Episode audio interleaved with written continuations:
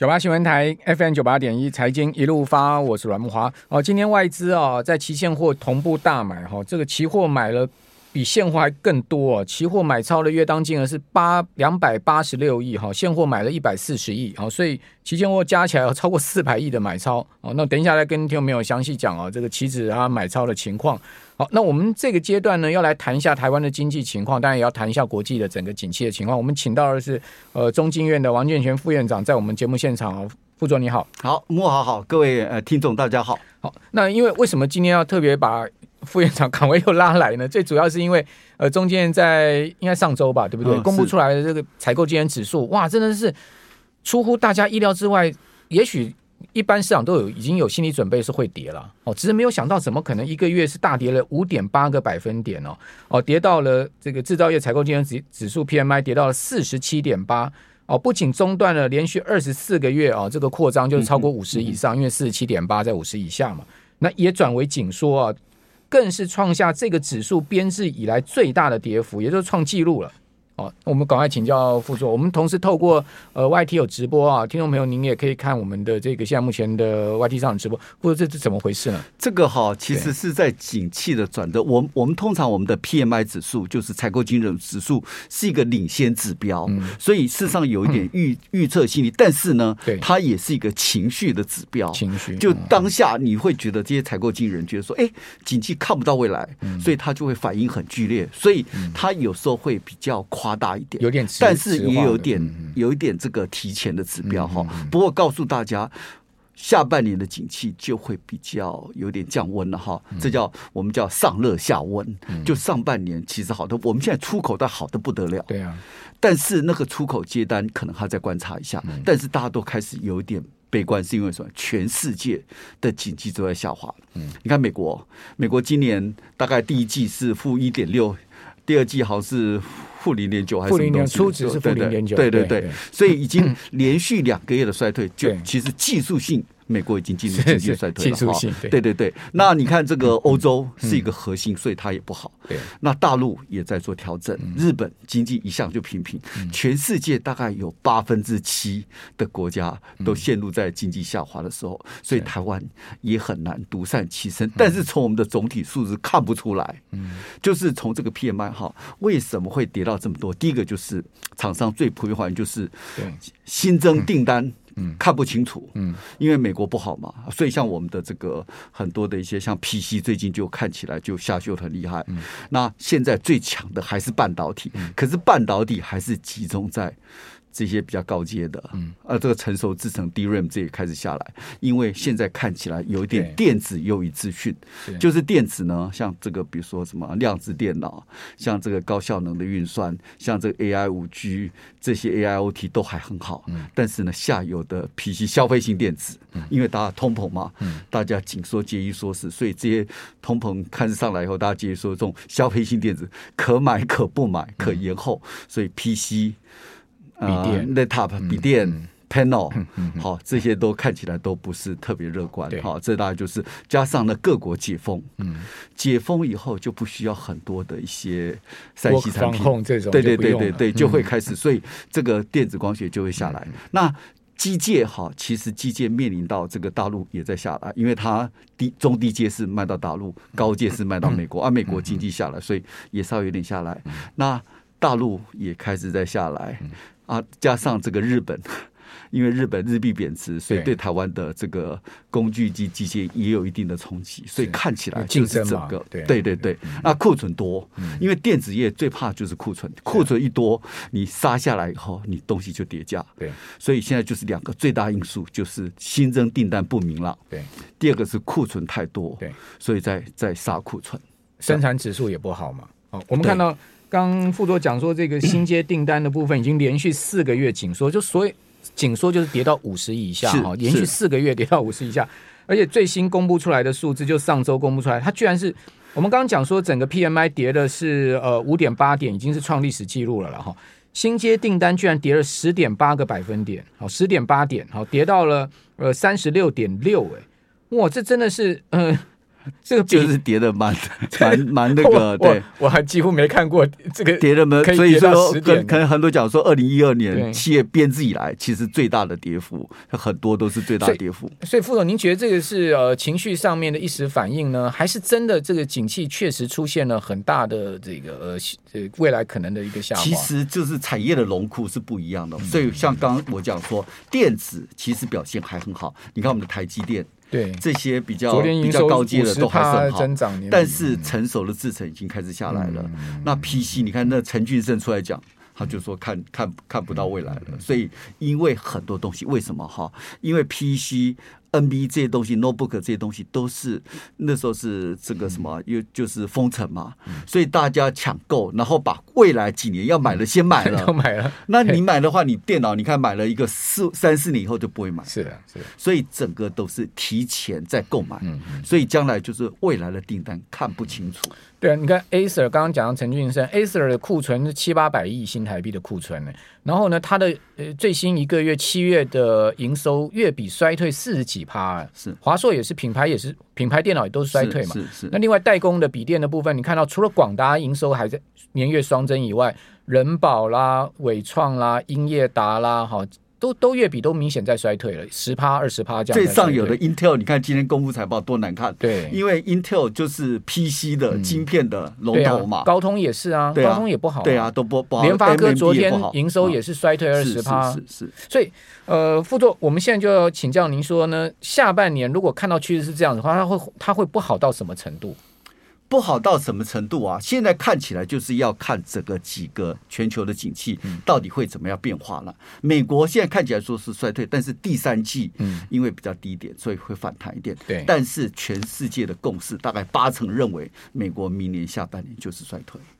下半年，下明年下半年。正式经济，正式正式就不是技术衰退，不是技术衰退，就是说，因为你要考虑到零售业，考虑就业人口，它非农就业人口还是很好，对，所以整个广泛来说，美国还没有正式的衰退了，对。但是很多八十 percent 的 Fortune 五百的企业家的执行长，四分之三都已经预做明年下半年要衰退的准备，是。所以就是。看起来美国不好，中国看起来也在做调整，中国最近的房地产。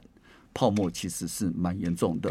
那你看英国，英国大概第一季是稍微有点成长，第二季是负成长。英国今年也很惨。哦，英国这个能源价格跟住房价格，他的老百姓已经不得了了，已经上街抗议了，上街抗议都罢工了嘛？你你你老板不跟我涨薪资，是铁路工人都罢工了嘛？这就怕说生活过不下去。英国就怕说再回到一九八零、一九九零代的时候，这就是螺旋式的上涨，工会太强，要求超过生产力工资上涨，对，然后变成。工资上涨，通膨上涨，通膨上涨，工资上涨，螺旋螺旋问题，对，这就是比较。美国也有可能有这种螺旋问题。美国现在，美国现在农业这个非农就业人数事实上是不错的，对，所以工会这个成本结构的调整事实上蠢蠢欲动。是啊，是。你看他呃，劳动部公布出来的数据，他的每小时工资月比增幅五帕多，哎，是。哦，这也是很明显的这个工资在上升，而且就掉不下来。是是是，这个就是，所以这就是一个变数。所以 Paul Krugman 讲说，现在通膨，美国的通膨下来，不要高兴太早，因为一个月的数据还看不出来，而且不是政策的影响。只是因为汽油跟这个粮食忽然间下跌，对，所以还要观察更久。所以他这时候货币政策还不能转。这等一下我们来请教是副座啊，就是说呃八点五到底是怎么样一个数字？我记得三月份美国的 CPI 就是八点五啊，三月当时就是八点五。那那时候三月公布出来八点五，哇，这个全市场震惊啊，哭天抢地啊，股市大跌啊。现在又八点五，居然股市大涨，同样都八点五哦。那所以我看到这个媒体有评论说。哎，数字没变，都八点五，变的是人心了。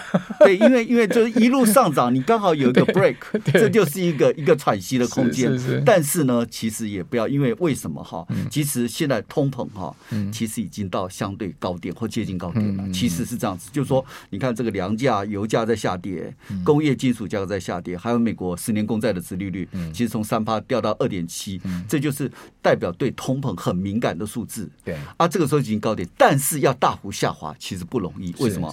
俄乌战争没结束，油价、粮价虽然跌，但是要大幅下跌不容易。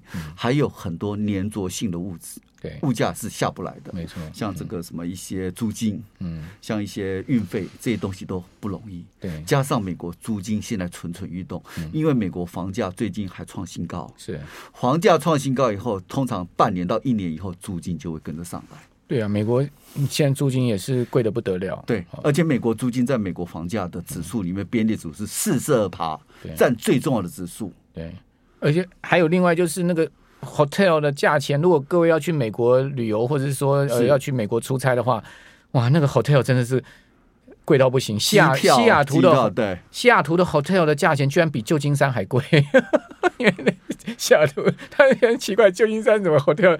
旧金山已经贵到不行了，西雅图贵到一个晚上大概一个 hotel 再住下来大概差不多呃三四百美金，跑绝对跑不掉，而且是很烂的 hotel，这不一般般的 hotel。现在现在美国哈，其实通膨哈，其实制造业的通膨已经在下来了，对，就是制造业的一些食的产品的下来了，可是服务业的消费能力是在往上走，特别是旅游观光，因为大封了嘛，OK，关太久了。副座刚刚提醒喽，下半年美国经，明年下半年美国经济可能会出出现所谓的正式衰退哦。那到底有什么衰退形态？这等一下来请教副座。九八新闻台 FM 九八点一财经一路发，我是阮木华。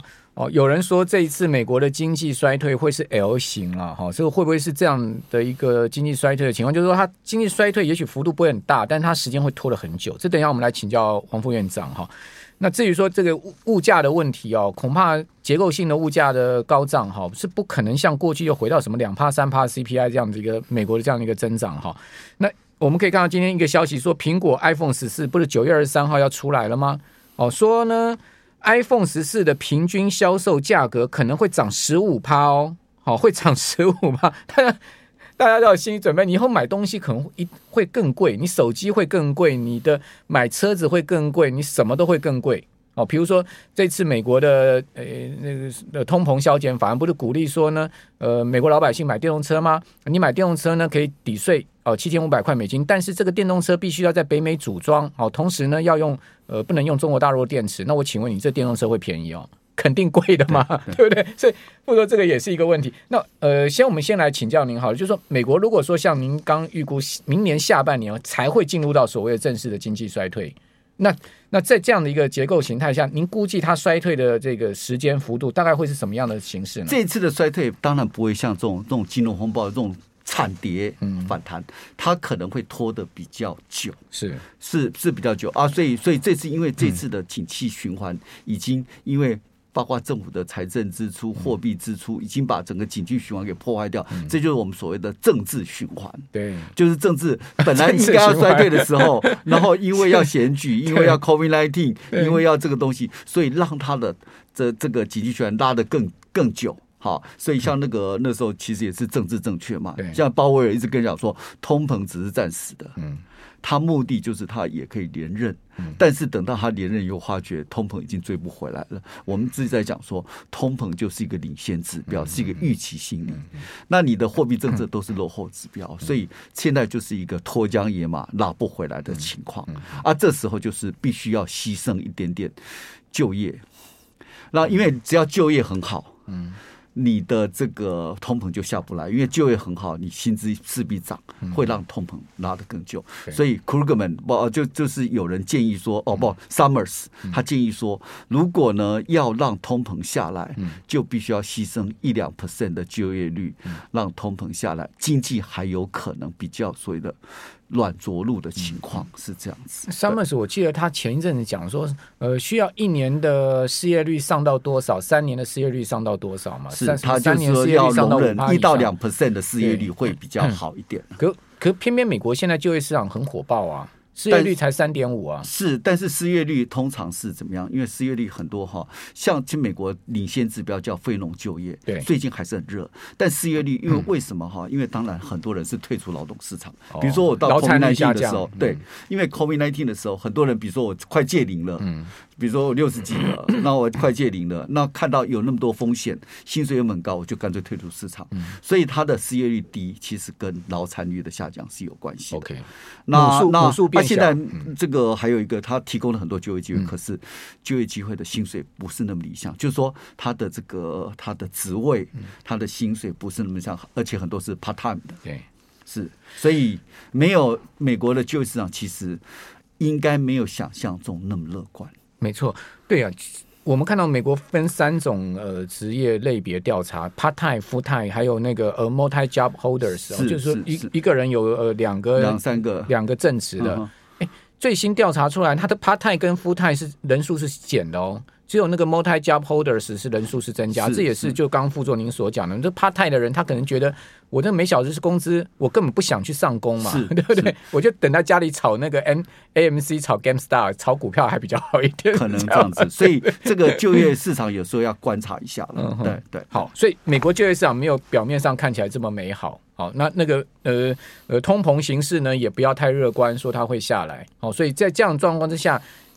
华尔街很多人也预估明年下半年可能会真的是进入经济衰退。好，那刚刚副座讲说，它可能也是一个非典型衰退，它时间可能会比较久。好，但是幅度不会太大。好，那这个就是我们可能面对金融市场可能要面对的情况。好，因为毕竟经济衰退，你你说股市要涨到哪里去，恐怕也不容易嘛。对，股市通常就是说，股市是经济的橱窗嘛。经济如果不好的时候，基本面不好，当然股市还是会涨，因为股市本身就是有它的一些一些。